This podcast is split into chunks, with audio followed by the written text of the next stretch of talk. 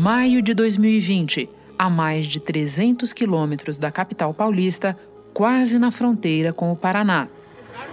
Olha aqui o estrago que os caras fez, cara. Acabou de sair fora, meu. Ó. Muito bandido. Olha, tem gente em cima do carro. A madrugada aqui foi de terror para os moradores de Ourinhos, porque essa quadrilha chegou a fazer reféns. Dois meses depois, a menos de duas horas de distância. Cerca de 40 bandidos atacaram simultaneamente pelo menos três agências bancárias na região central de Botucatu. Era muito tiro, parecia tiro de metralhadora. Era muito tiro, muita bomba e não parava mais. Eu falei, eu vou morrer. Em novembro, ainda no estado de São Paulo, pelo menos 20 homens armados com fuzil, por volta de duas e meia da madrugada, chegaram aqui à cidade de Araraquara. Chegou uma hora que parecia filme do Rambo. Era tanto tiro, tanto tiro. Três e meia, eu escutava assim, meio longe os tiros, né? Mas até umas três horas era tiro ininterrupto, não parava. E de novo em abril deste ano. Ai, Jesus da glória. Sobre o ataque a três bancos na cidade de Mococa. Olha o barulho de tiro. Muitos tiros. Quase no mesmo dia, 400 quilômetros ao sul. Uma quadrilha explodiu três agências bancárias em Cambará, no Paraná.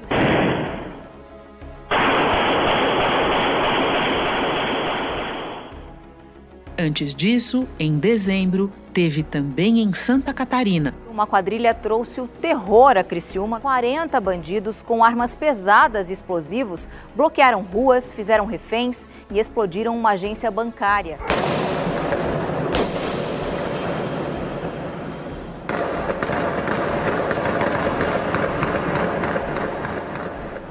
Metralhadora é um barulho ensurdecedor, então cada barulho parecia que estava dentro da minha casa, a janela vibrava e foi momentos assim de terror, eu só rezava. Nós estamos encurralados aqui dentro do batalhão. Eu nunca vi tanto tiro na minha vida, gente, acho que para mais de 200 tiros. E dois meses antes, a quase 3 mil quilômetros dali. Criminosos armados com fuzis renderam um grupo que estava num bar em Miguel Alves, a 100 quilômetros de Teresina. A polícia chegou a trocar tiros com a quadrilha, mas recuou porque estava em menor número. No mesmo mês, também no Nordeste, o Rio Grande do Norte viveu drama semelhante. Em São Paulo do Potengi, que fica a 90 quilômetros de Natal. 30 assaltantes armados com fuzis explodiram as agências durante a madrugada e atacaram a tiros o prédio onde funciona a base da Polícia Militar e da Polícia Civil. Ao menos nove assaltos de grandes proporções num intervalo de menos de dois anos. E agora, um décimo, outra vez no interior paulista. Bandidos aterrorizaram Araçatuba, no interior paulista, na madrugada de hoje. Eles fizeram reféns e espalharam bombas pela cidade para roubar bancos. Na hora que me colocou no capô do carro, ele falou: se você soltar, se você se jogar, eu paro o carro e dou um tiro na sua cara. Aí eu, eu acho que eu nunca segurei num lugar tão forte igual eu segurei aquela hora. da redação do G1. Eu sou Renata Loprete e o assunto hoje são os mega assaltos a agências bancárias. As origens e as características comuns a essas ações espetaculosas que levam terror ao interior do Brasil. É o que eu vou conversar com a antropóloga Jânia Perla, professora e pesquisadora do Laboratório de Estudos da Violência da Universidade Federal do Ceará. Antes falo com o jornalista Rafael Honorato, repórter da TV Tem, filiada à Globo no interior de São Paulo. Quarta-feira, 1 de setembro. Rafael, antes de você nos atualizar sobre a investigação da polícia no caso Araçatuba, eu peço que a gente volte à madrugada do assalto para você nos contar as cenas que você viveu quando soube do que estava acontecendo. Eu moro em Araçatuba e minha família é do município de Jales, que fica a 120 quilômetros daqui.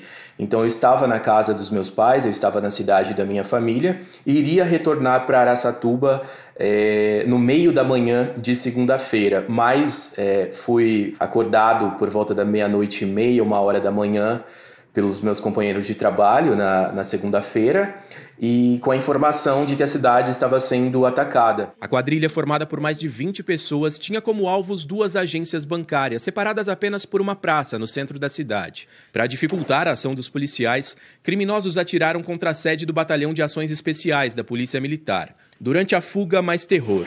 Pessoas que estavam nas ruas foram feitas reféns e serviram de escudos. Uma barreira com gente para passar na rua.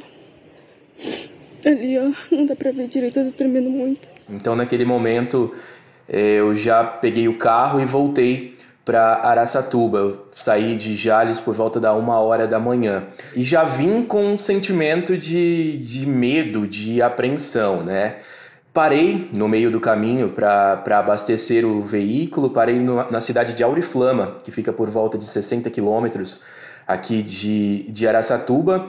E logo que eu parei no posto de, de combustíveis, a, a cena já era de medo. Os moradores de Auriflama. E a informação que eu recebi naquele momento é que o grupo, de fato, estava fugindo pela rodovia que eu iria é, entrar em Araçatuba. É, chegando em Araçatuba, a cerca de 20 quilômetros de Araçatuba, na rodovia Eliezer Montenegro Magalhães, na ponte, sobre a ponte é, que passa no rio Tietê, eu cruzei com um caminhão é, incendiado, o veículo não estava mais pegando fogo no momento, mas ainda tinha muita fumaça, então eu cruzei com aquele caminhão incendiado. Equipes do GAT, o Grupo de Ações Táticas Especiais da PM, fazem uma varredura na cidade. Já tinham localizado mais de 100 quilos de explosivos. O menino relou na bomba, a bomba explodiu, ó. Ó, tem outra bomba ali. E ele passou de bicicleta, explodiu o pé e a mão dele, ó. Três pessoas morreram durante a ação dos ladrões. Um dos assaltantes e dois moradores da cidade. O corpo do personal trainer Márcio Vitor, de 34 anos, foi velado hoje pela manhã. O comerciante Renato Bortolucci, de 38 anos, foi baleado quando tentava gravar imagens do assalto. Ô filho, peraí que eu vou cuidar vocês aí. Peraí, rapaz, Renatinho, vou trocar ideia com vocês aí. Não deu muito certo, não. O cara não gostou, não. Eu falei que ia trocar ideia com ele. Já ferido, ele chegou a gravar um áudio. Nossa, que foi atingida, mano. Nossa senhora, meu Deus. Ai. E logo que eu entrei na cidade, o que eu me deparei foi uma uma cidade deserta, no Araçatuba, que eu confesso que eu nunca tinha visto, é, ruas desertas, principais avenidas da cidade desertas, e as poucas pessoas que estavam na rua naquele momento, o que se ouvia ali era realmente uma sensação de medo, uma sensação de insegurança muito grande. Naquele momento, moradores de vários e vários bairros da cidade relatavam que tinham ouvido disparos, que foram acordados, inclusive, com aqueles disparos que os criminosos estavam fazendo aqui para intimidar não só a polícia, mas também a população. Rafael, agora sim, eu te peço que nos atualize sobre as investigações da polícia, prisão de suspeitos, linhas de apuração, o que é que já se sabe? Bom, o que a gente tem é, até o momento é que três pessoas estão presas um casal, morador de Araçatuba, um casal de Araçatuba, que segundo a polícia eles atuaram como olheiros dessa organização criminosa, e um homem de 27 anos foi preso também em Campinas pelo DEIC. Esse homem, segundo a polícia, ele teria participado do planejamento de todo esse assalto. É, esse homem, inclusive, ele teria dito para a polícia que ele cumpria pena por roubo numa cadeia aqui da região de Araçatuba, em Penápolis, e nessa cadeia, durante o cumprimento da pena, ele já está solto há cerca de um ano e meio, ele teria conhecido alguns integrantes dessa organização criminosa que o convidaram então para fazer parte desse, desse roubo, desse assalto. A polícia prendeu mais três suspeitos de participar do assalto a bancos que espalhou terror em Araçatuba, São Paulo.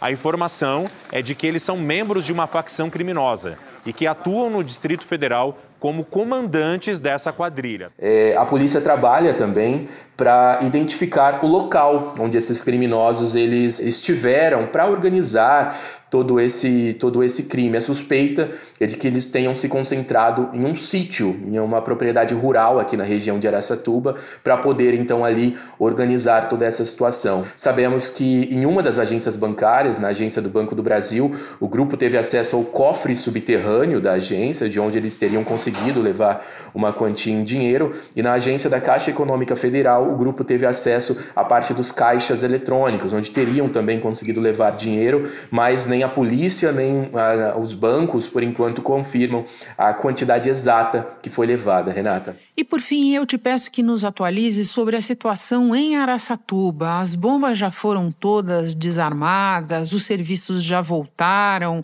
Como é que está esse medo da população que você nos relatou um pouco antes? As aulas, elas foram suspensas, continuam suspensas aqui na cidade, tanto na rede estadual quanto na rede municipal. A vacinação contra a Covid-19 também foi afetada aqui na cidade. Um dos pontos de vacinação ainda é, está suspenso. Vacinação, inclusive, também que foi afetada nas cidades da região, porque Araçatuba é a sede do Departamento Regional de Saúde e é aqui que ficam concentradas as vacinas que são distribuídas para os municípios vizinhos. No começo da tarde dessa terça-feira, que o centro da cidade foi liberado pela polícia, a polícia que fez uma varredura bem, é, bem grande em toda a área central de Aracatuba, a fim de tentar localizar é, explosivos que possam ser deixados é, pelo grupo, né?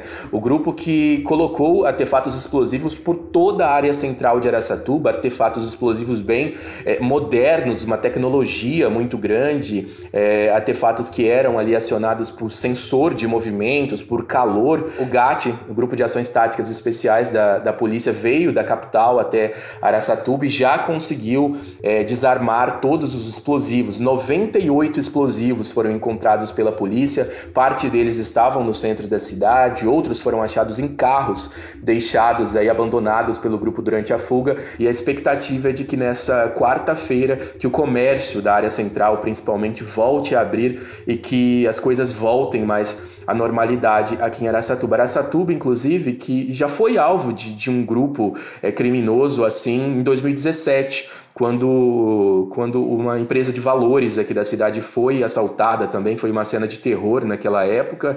É, só que agora os, os próprios moradores dizem que foi tudo pior, porque dessa vez o grupo fez também reféns, né? Dois moradores morreram.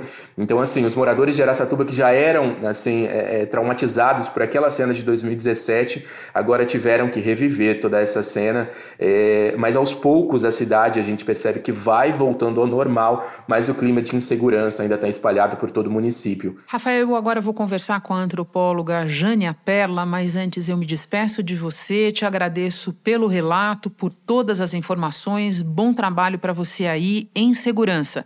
Obrigado, Renata. Grande prazer participar do podcast.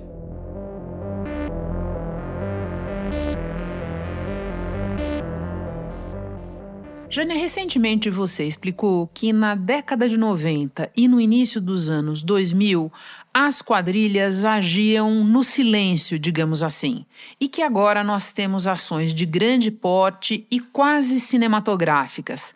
Como e quando se deu essa mudança? Essa mudança começou a se dar no início dos anos 2010, porque se a gente vê os anos 90 e anos 2000, os assaltos que rendiam maiores quantias, como o do Banco Central, recorria a um tipo de abordagem mais silenciosa e discreta só que por uma série de fatores, sobretudo pelo investimento das empresas de guarda-valores e banco em esquemas de segurança, passou a ficar cada vez mais difícil fazer esse tipo de assalto mais discreto é, visualmente e começou né, a se disseminar em todo o país esses assaltos mais truculentos que envolve tomada de cidades inteiras, ataque a delegacias de polícia é, e até mesmo o uso de explosivos, uso maciço de explosivos. Você vê um fator também na maneira como o brasileiro usa o banco? O principal elemento que reduz esses assaltos é evitar juntar grande quantidade de valores em espécie em um mesmo lugar, em um único transporte. Foi assim, né, com medidas articuladas desse tipo, que na Europa, Estados Unidos, se conseguiu reduzir muito o, a quantidade de assaltos contra bancos.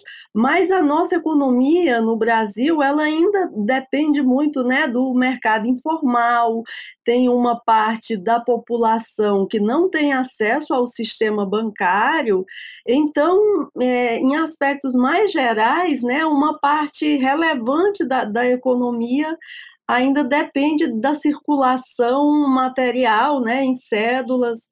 Eu entendo que isso é uma das dificuldades maiores de, de fazer reduções significativas nesses assaltos. No início desse episódio, nós ouvimos áudios relativos a vários casos de assaltos recentes Brasil afora. E notamos também que vários deles ocorreram no interior de São Paulo. Tem alguma coisa que explique essa recorrência, Jânia? Isso indica que tem aí é um núcleo que encontrou aí um, um formato que está conseguindo efetuar e a maior parte dos assaltantes conseguirem fugir. É, o estado de São Paulo é o estado mais rico do país, onde circula maiores quantias, e imagino que você observou que todos têm algumas características bem assim que são constantes, como cidade de pequeno e médio porte ataques alto, altas horas da noite ou na madrugada, quadrilhas formadas por mais de duas dezenas de homens armados e uso de explosivo, né, e armas é, potentes como fuzil, metralhadora e que já era um modus operandi, né, que já ocorria no Nordeste, já ocorreu em outras regiões do Brasil e também em um assalto no Paraguai. A Justiça Federal condenou oito brasileiros pelo assalto a uma empresa de transporte de valores no Paraguai. Segundo a polícia paraguaia, o assalto foi feito por uma organização criminosa brasileira e é considerado o maior da história do país. Dos 11 milhões de dólares roubados, apenas 10% foram recuperados. Eu quero me deter um pouco na questão dos armamentos que você mencionou. O uso de armamento pesado, de explosivos e também de pessoas como escudo. Pode falar sobre o espalhamento dessas estratégias semelhantes? Quando se torna recorrente essa modalidade de assalto em que a violência é mais ostensiva, a gente observa inovações é, relacionadas exatamente a elementos do confronto, como é, uso é, de armas, né, que envolve tecnologia de ponta, com destaque para é, para ponto .50, né, que tem é, poder de destruição, de romper blindagens, até de abater aviões. O uso do explosivo, né, quando é, que começa é, em meados dos anos 2000, já foi aperfeiçoado o uso. Explosões controladas feitas pela polícia em um aterro sanitário de Araçatuba. A quadrilha deixou explosivos nos bancos e espalhados pelas ruas do centro da cidade, dentro de carros, num caminhão. Um, um, detalhe que chama muito a atenção é que o escudo humano, que antes consistia em fazer as pessoas ficarem em volta dos assaltantes no percurso entre a saída da agência bancária e chegar até o carro onde vai se empreender fuga, né? Agora também passou a, ter mais uma dimensão, né? Que é o escudo humano agora fica no capô do, dos carros, visando se precaver contra disparos que possam vir de helicópteros, é, disparos é, do alto de algum prédio na cidade. Moradores foram usados como escudos, amarrados sobre veículos. Depois da fuga, a polícia encontrou encontrou sete carros abandonados em uma mata, perto de Bilac, cidade vizinha de Araçatuba. Um outro equipamento que chamou a atenção na ocorrência de Araçatuba foi o uso do drone, né? É, claramente observando se havia ali a, a polícia estava conseguindo reagir, se a quadrilha tinha conseguido conter a polícia na, na base, no quartel. Então, essa coisa de monitorar é, a possibilidade de reações é, por meio do drone é também inovador e é mais uma tecnologia é, de ponta que é mobilizada nessas ocorrências. Bom, para terminar, eu quero te ouvir sobre o uso, a meu ver, um tanto problemático que tem sido feito do termo novo cangaço para definir esses mega assaltos. Como é que você avalia essa nomenclatura? É imprecisa e leva a a visões enganosas, né? Essa nomenclatura ela era recorrente por delegados de polícia, né? Que de certa forma foi quem elaborou esse termo é, no Nordeste em meados dos anos 2000, quando começou a se registrar ações com esse padrão na madrugada contra cidades de pequeno e médio porte, quadrilhas formadas por dezenas de homens armados, rendendo delegacias e quartéis então, devido a essa audácia de enfrentar e conter as forças de segurança pública é, da cidade, se usou, passou a se usar esse termo porque uma audácia como essa só se via, né, por parte é, de foras da lei no período, né, do, de atuação dos grupos de cangaceiro no, no início do século XX, né, no Nordeste e em algumas regiões de Minas Gerais. No caminho, eu atirando por cima, pensei que ia morrer. Essas imagens inéditas são de 2010 em Mato Grosso. Segundo a polícia, as quadrilhas de assaltantes a banco agem assim até hoje. São bandidos do chamado Novo Cangaço em ação.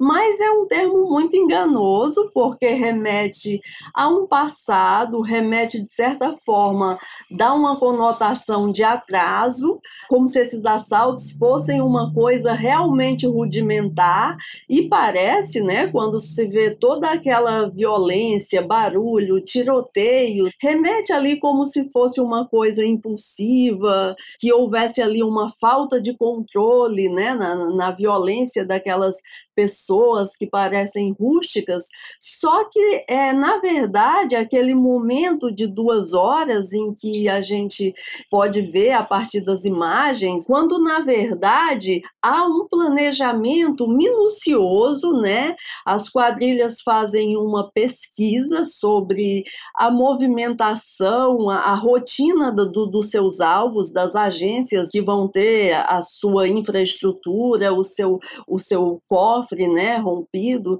Enfim, tudo isso há dados sobre isso, como também né, sobre as forças de segurança pública, a quantidade, né, o efetivo policial, os equipamentos que dispõem, possibilidades né, de solicitar reforços em cidades vizinhas. Então, há aí toda uma pesquisa e um pensamento estratégico para planejar, executar essas ações ações, há investimento né, material nessa logística.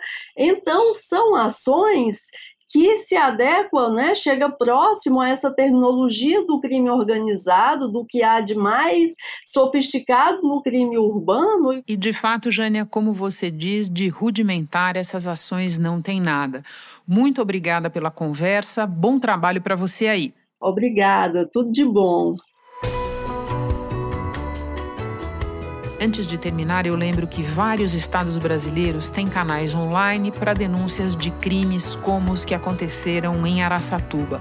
Fotos, vídeos e documentos podem ser enviados sem necessidade de identificação de quem está mandando. Para saber se existe esse tipo de serviço onde você mora, entre no site da Secretaria de Segurança Local.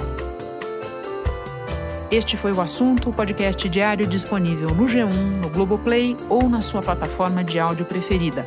Vale a pena seguir o podcast no Spotify ou na Amazon, assinar no Apple Podcasts, se inscrever no Google Podcasts ou no Castbox e favoritar na Deezer. Assim você recebe uma notificação sempre que tiver novo episódio. Eu sou Renata Loprete e fico por aqui. Até o próximo assunto.